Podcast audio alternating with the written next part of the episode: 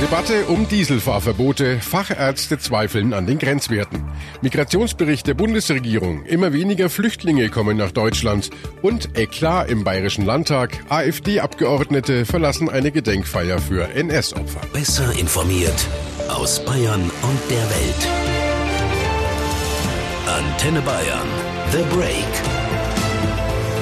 Willkommen zum Nachrichtenpodcast von Antenne Bayern. The Break ist die Auszeit für mehr Hintergründe, mehr Aussagen und Wahrheiten zu den wichtigsten Themen des Tages. Es ist Mittwoch, der 23. Januar 2019. Redaktionsschluss für diese Folge war 16 Uhr. Ich bin Antenne Bayern Chefredakteur Ralf Zinno. Seit Monaten wird über Dieselfahrverbote gestritten und pünktlich zum Start des Verkehrsgerichtstages in Goslar, bei dem ab heute 2000 Experten über diverse Themen rund um den Straßenverkehr beraten, poppt eine neue Facette in der Diskussion auf. Sind die Grenzwerte für Feinstaub und Stickoxide aus medizinischer Sicht überhaupt sinnvoll? Mehr als 100 Lungenspezialisten jedenfalls zweifeln daran. In einer heute veröffentlichten Stellungnahme fordern sie, dass alle bisherigen Studien zum Thema neu bewertet werden müssen. Antenne Bayern-Reporterin Manja Borchardt berichtet für uns aus Berlin. Manja, bisher hieß es ja immer, Luftverschmutzung verringert die Lebenserwartung.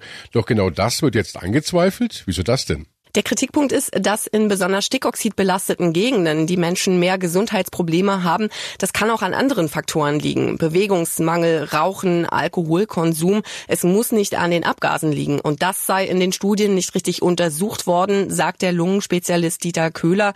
Er hat bei NTV gesagt, ähm, die bisherigen Studien zu den Gesundheitsgefahren seien methodisch fragwürdig. Es ist natürlich naheliegend, dass es viele Ursachen gibt, warum man in der Stadt ein klein wenig eher stirbt als auf dem Land zahlreiche Gründe, die man alle nicht adäquat untersucht hat und auch gar nicht untersuchen kann mit diesen einfachen Methoden. Die Datenlage, die dazu existiert, kann man auch ganz anders interpretieren. Sie ist extrem einseitig dargestellt und es gibt viele gute Gründe, dass dem nicht so ist. Dieter Köhler ist der frühere Präsident der Deutschen Gesellschaft für Pneumologie, also nicht irgendwer. Und äh, über 100 weitere Experten haben sich seiner Stellungnahme angeschlossen. Bundesverkehrsminister Scheuer jedenfalls hält die Aussagen der Fachärzte nicht für völlig abwegig. Natürlich glaube ich dran, weil äh, da sind ja Koryphäen dabei, die sich schon öfter zu Wort gemeldet haben, aber vielleicht zu wenig gehört wurden.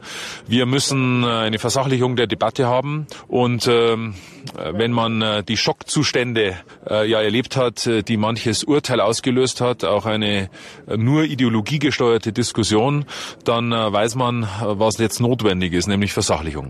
Bundesverkehrsminister Scheuer bei Welt. Die deutsche Umwelthilfe hält die Diskussion für überzogen. Vize-Bundesgeschäftsführerin Barbara Metz. Dieser Grenzwert wurde ja auch nicht mal eben so einfach festgelegt. Da wurde vielfach darüber diskutiert. Der Verband der Pneumologen hat erst im Dezember letzten Jahres eine Stellungnahme veröffentlicht, wo sie sagen, wir sind der Meinung, dass es ähm, auf jeden Fall notwendig, diesen Grenzwert im Minimum so zu belassen. Man hat sich hier in Europa auf diesen Grenzwert geeinigt. Manche gehen sogar noch ähm, strenger vor, wie eben die Nachbarländer Schweiz und Österreich.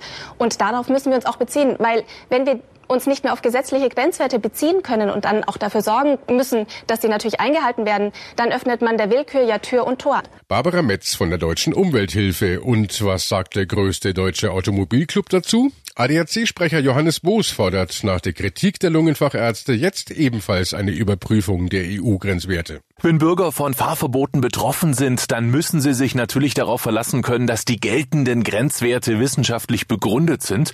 Das heißt, die EU-Kommission muss die wissenschaftliche Grundlage ihrer Grenzwerte rasch unter die Lupe nehmen. Unabhängig davon müssen natürlich die begonnenen Maßnahmen fortgesetzt werden zur Erneuerung einer Fahrzeugflotte, zur Stärkung des öffentlichen Verkehrs und zu einer intelligenten Verkehrssteuerung. Womit wir wieder beim Diesel wären. Hier wurden ja Anreize geschaffen, alte, stinkende Diesel gegen neue zu tauschen. Bisher galt das nur für Autobesitzer in besonders belasteten Städten. Doch das ändert sich jetzt. Cordula Senft aus der Antenne Bayern Nachrichtenredaktion. Was wird jetzt anders? Die Autobauer Volkswagen und Audi haben ihre Tauschrabatte für ältere Diesel jetzt auf ganz Deutschland ausgeweitet. Jeder, egal wo in Deutschland, kann seinen Euro 4 oder Euro 5 in Zahlung geben, und zwar auch egal von welchem Hersteller. Bei Audi und VW bekommt er dafür zusätzlich zum Gebrauchtwagenwert den Umweltrabatt. Der wiederum ist vom Modell des Neuwagens abhängig. Laut VW sind das zwischen 500 und 7000 Euro, bei Audi sind sogar bis zu 9000 Euro drin. Aber Achtung, die ganze Aktion ist auf drei Monate befristet befristet und gilt nur bis 30. April.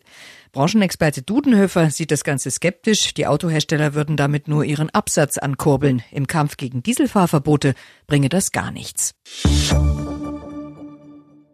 Nach Deutschland kommen immer weniger Flüchtlinge. Das zeigt der neue Migrationsbericht der Bundesregierung, den Bundesinnenminister Seehofer heute vorgestellt hat. Silke Nauschütz in Berlin, was steht da drin?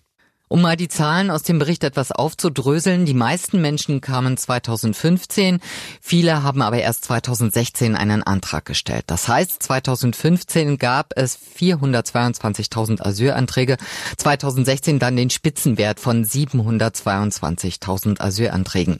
Danach sank die Zahl der Anträge stetig im vergangenen Jahr gegenüber 2017 noch einmal um 16 Prozent. Insgesamt gab es 162.000 neue Anträge im letzten letzten Jahr. Die meisten Asylbewerber kamen auch voriges Jahr aus Syrien, dem Irak und Afghanistan, Tendenz aber sinkend. Dafür kommen jetzt mehr Menschen aus dem Iran, aus Nigeria und der Türkei. Seehofer selbst war ja angesichts der gesunkenen Zahlen mehr als zufrieden.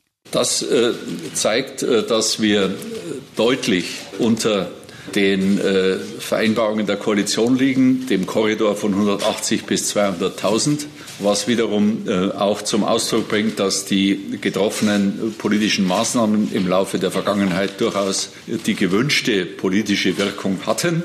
Nach Angaben von Hans-Eckart Sommer, dem Chef des BAMF, also des Bundesamts für Migration und Flüchtlinge, wurden 2018 35 Prozent aller Asylanträge abgelehnt. Anderweitig erledigt hätten sich weitere 30 Prozent, etwa durch die Zuweisung in ein anderes EU-Land oder weil der Antrag zurückgezogen wurde.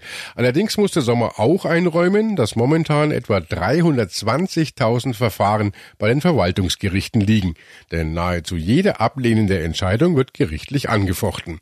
Ein ganz wichtiges Thema beim BAMF sei außerdem die Sicherheit. Also wirklich echte Papiere werden nur für einen kleineren Teil mitgebracht, äh, im Regelfall äh, aus nachvollziehbaren Gründen von denen, die sich eine Anerkennung erwarten. Das sind natürlich überwiegend Syrer zurzeit. Die übrigen, äh, deren Identität ist ungeklärt, deswegen spielt das Thema Sicherheit eine ganz überragende Rolle. Ich habe also eine Gruppe, das ist eine halbe Abteilung äh, bei mir im Amt, beschäftigt sich ausschließlich mit Sicherheitsfragen, arbeitet auf engste mit Bundespolizei, Bundesamt für Verfassungsschutz, teilweise auch mit Bundes äh, Nachrichtendienst äh, zusammen. Wir haben teilweise Austauschbeamte jeweils in den, in den anderen Behörden. Meine Mitarbeiter in den Außenstellen sind die ersten, die mit diesen Leuten Kontakt haben. Und sobald wir irgendwelche Mitteilungen bekommen, dass die sich Straftaten bezichtigen, dass die andere Dinge angeben, wird das sofort von meinem Amt an die Sicherheitsbehörden weitergegeben. Also wir verstehen uns längst, äh, das muss ich auch nochmal sagen, wirklich als Sicherheitsbehörde. Soweit BAMF-Chef Sommer. Neben den aktuell Asylsuchenden listet der Migrationsbericht auch auf, wie viele Menschen in Deutschland zugezogen sind, beziehungsweise wer wieder abgewandert ist. So kamen 2017 insgesamt 1,5 Millionen Menschen, sowohl Europäer als auch Nicht-Europäer, zu uns. 1,1 Millionen Menschen verließen das Land wieder. Seehofer sagt, auffällig sei an der Statistik, dass zwei Drittel aller Zuzüge aus den europäischen Staaten kommen, wobei bei dieser Statistik zu den europäischen Staaten auch die Türkei und Russland gezählt werden. Und an der Spitze lag im Jahre 2017 so wie im Jahr vorher Rumänien als Hauptherkunftsland innerhalb der europäischen Staaten vor Polen. Bundesinnenminister Seehofer. Es war ein Eklat heute im Bayerischen Landtag. Zahlreiche AfD-Abgeordnete verlassen den Saal mitten in einer laufenden Gedenkveranstaltung für die Opfer des Nationalsozialismus. Bayern-Reporter Hans Oberberger, was war denn da los?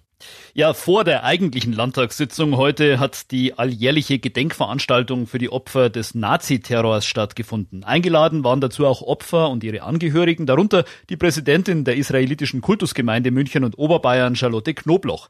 Sie hat in einer sehr eindringlichen Rede nicht nur an die damaligen Nazi-Gräuel erinnert, sondern auch zum Kampf für unsere heutige Demokratie aufgerufen. Und da ist Charlotte Knobloch direkt auf die AfD eingegangen, die ja seit Herbst auch im Bayerischen Landtag sitzt. Diese sogenannte Alternative für Deutschland gründet ihre Politik auf Hass und Ausgrenzung und steht nicht nur für mich, nicht auf dem Boden unserer demokratischen Verfassung.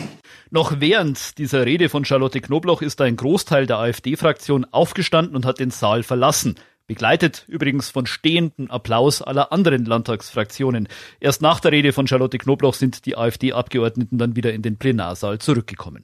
Aber mal ganz ehrlich, hat das denn sein müssen? Und äh, ganz vorsichtig auch gefragt, müssen da nicht beide Seiten ein bisschen an sich arbeiten? Naja, das war sicher auch eine provokante Rede von Charlotte Knobloch. Aber ich denke, da muss man schon auch einen Blick auf ihre Biografie werfen. Charlotte Knobloch ist als Jüdin im Dritten Reich aufgewachsen. Ihre Oma wurde im KZ Theresienstadt getötet und auch sie selbst ist nur durch die Hilfe eines Hausangestellten der Deportation ins KZ entkommen.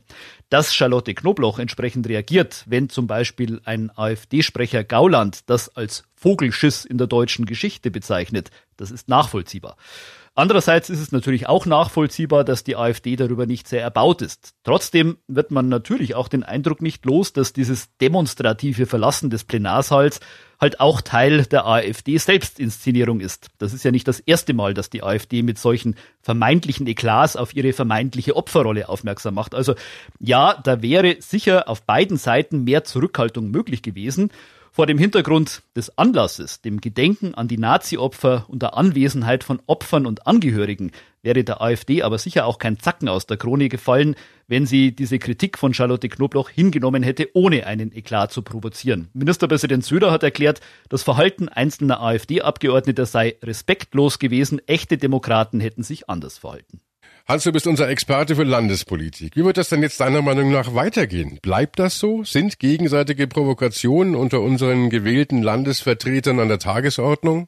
Also die Situation ist tatsächlich aufgeheizt, auch in der Landespolitik. Allerdings wirklich nur im Umgang mit der AfD.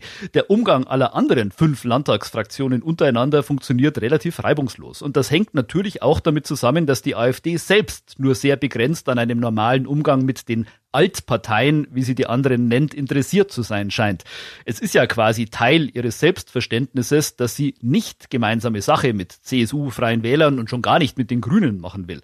Dazu kommen inhaltliche Positionen, die es eben oft auch schwer machen, wie etwa die ja, in Teilen muss man sagen, rechtsextreme Rede von Fraktionschefin Ebner Steiner nach der ersten Regierungserklärung von Ministerpräsident Söder. Ich fürchte deshalb, so schnell wird sich da nichts ändern. Interessant wird sein, wie es da in der AfD selbst weitergeht. Auch innerhalb der Fraktion sind da ja nicht alle der gleichen Meinung. Heute sind äh, zum Beispiel vier AfD-Abgeordnete nicht mit aus dem Saal gegangen.